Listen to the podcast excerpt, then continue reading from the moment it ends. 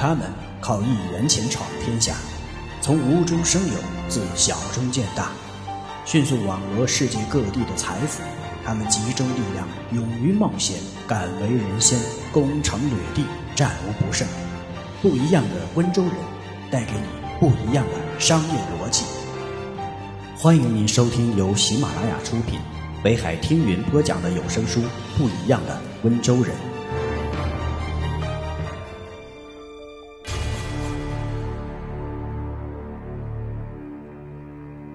穷人爱跟着别人走。温州人按自己的特色经营，世上没有完全相同的两片树叶，做生意贵在具有特色的经营方法。聪明的温州人就很擅长以自己产品的特色、个性在竞争中占据优势。不一样的温州人第六章第二节：冷处着眼，挖掘商机。不一样的思维，穷人。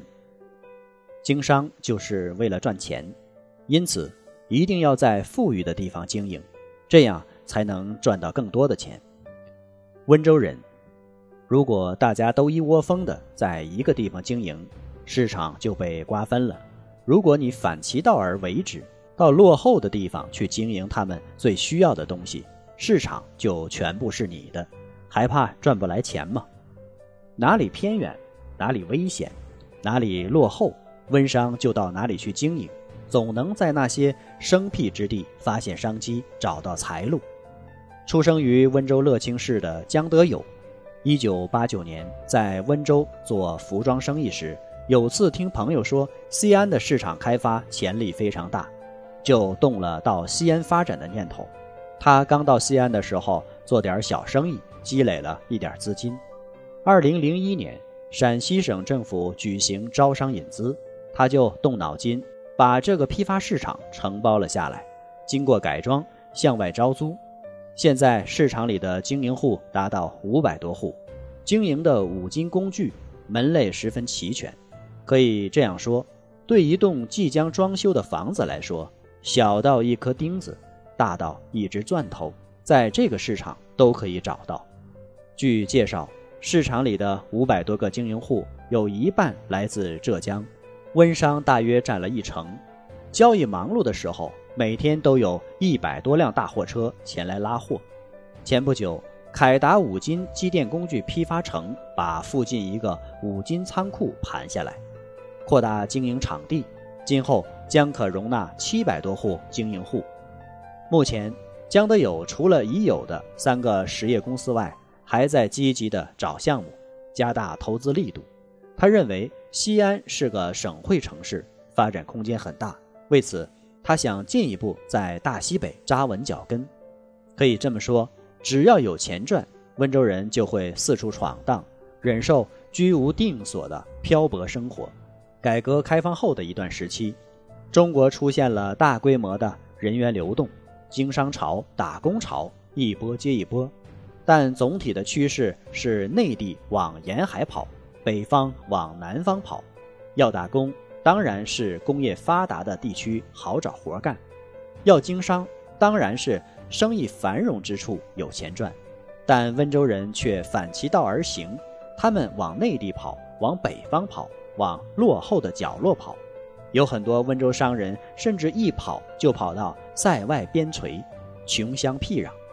这是温商的特性使然，他们喜欢开创新路。不喜欢跟风，发达地区商业发达，新路子不多；落后地区相对闭塞，市场缺口大，更具发展潜力。温商最早认识到了这一点，因此他们总是能赶在开发潮流之前抵达落后的地区。据统计，在西部大开发仅仅开始动移时，西部各省会城市中已充斥着大批温州商人，数量达三十余万人。其中以四川最多，有十二万温商，其次为云南、陕西、新疆等省区。成都、西安、昆明三大城市温州商人均在四万人以上，连最偏远的拉萨也有几百名离乡万里的温商在那里经商。众所周知，在拉萨这个建在世界屋脊上、海拔三千六百米的日光城。给人的第一感觉就是强烈的高原反应，呼吸困难，头疼的厉害，连走路说话都是一件非常吃力的事。就在这样的雪域高原，也活跃着温州人。他们从二十世纪七十年代末开始陆续来到这里安营扎寨、艰苦创业，书写着一个个精彩的人生篇章。那简直是在玩命。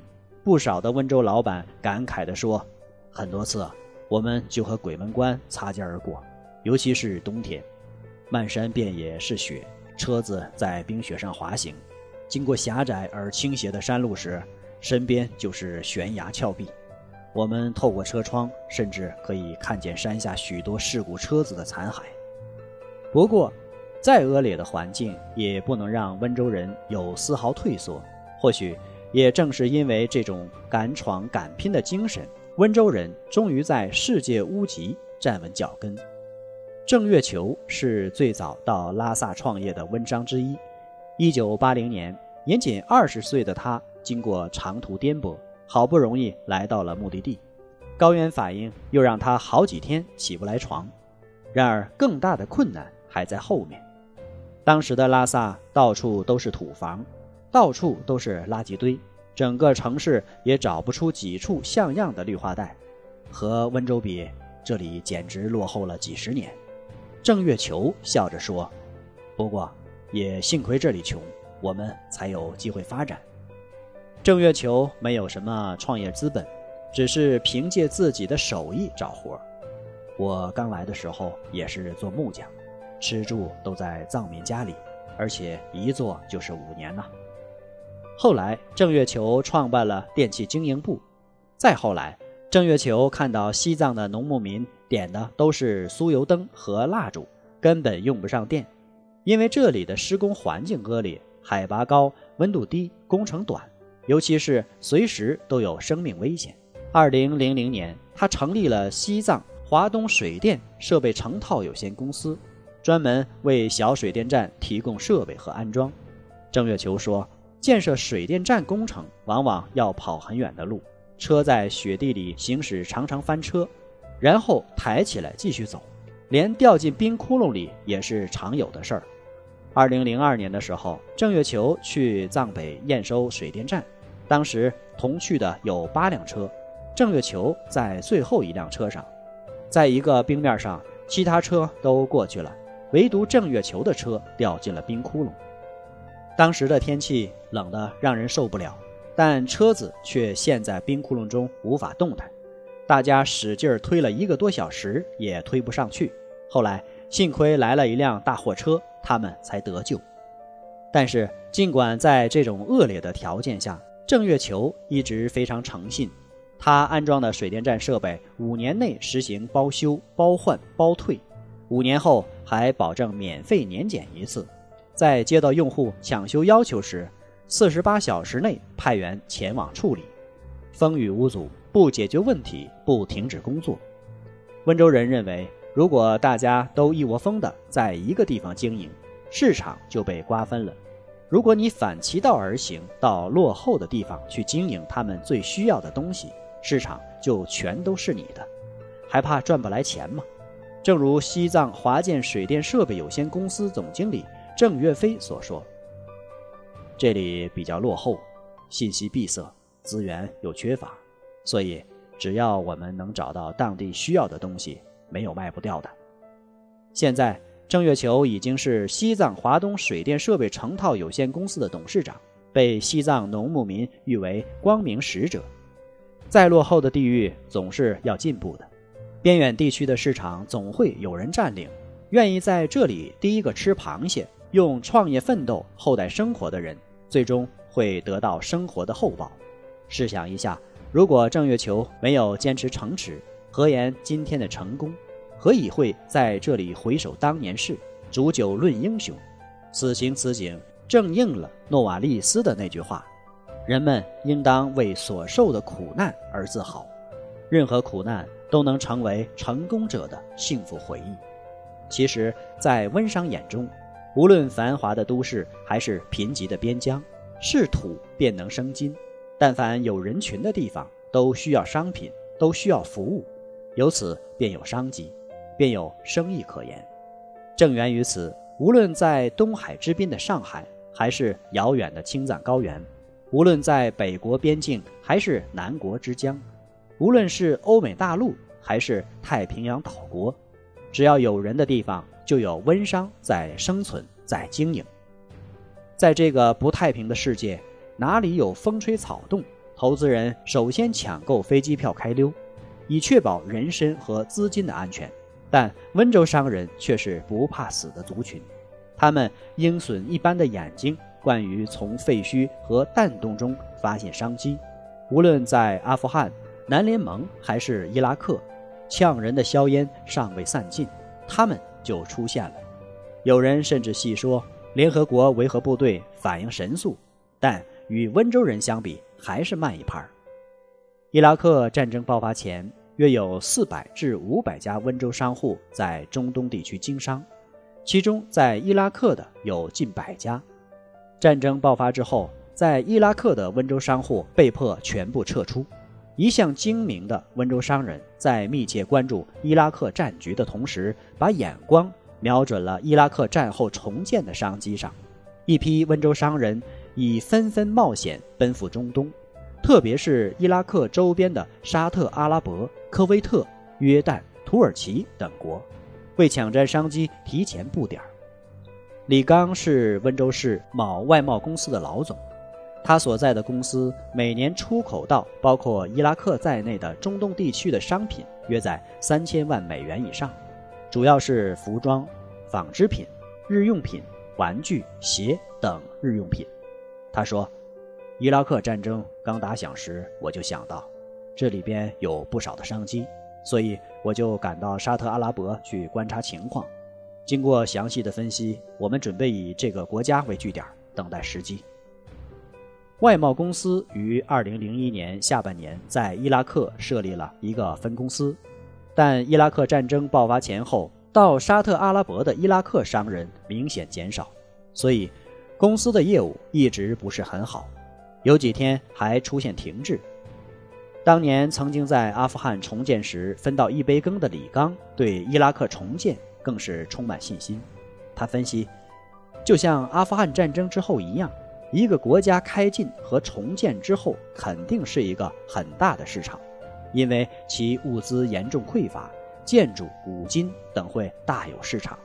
另外，纺织品、小家电以及各种生活必需品的需求量也将增大，而伊拉克无论是市场潜力、市场规模，还是经济发展潜力，都远远超过阿富汗。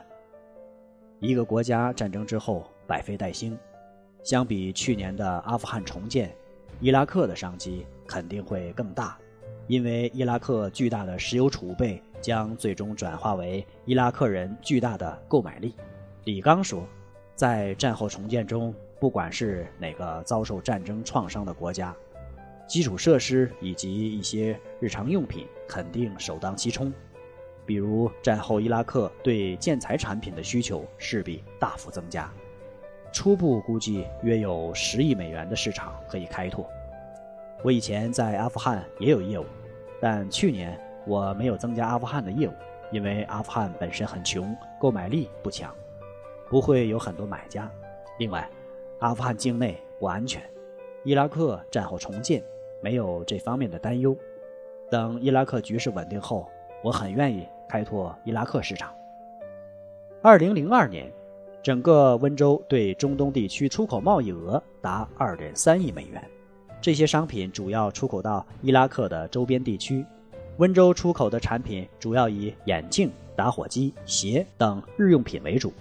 仅对阿联酋的出口贸易量就达到1.5亿多美元，为温州市对外贸易的第五大市场。在阿联酋的迪拜还有两个温州人创办的商场，但由于未来局势不确定，中东地区的商人多处于彷徨之中，不敢轻易下单，连已经做熟的常规品种也不再继续做，这给业务洽谈与成交带来了极大的困难。为了抢占先机。对于温商来说，越是艰苦的地方，越是要去。有人的地方就有温商，这话确实不假。温州商人具有灵活机变的经营智慧，在发达地区有针对发达地区的做法，在不发达地区有针对不发达地区的做法，而且无论在哪儿，他们都能发现市场，赚到利润。感谢您的收听，我们下一节再见。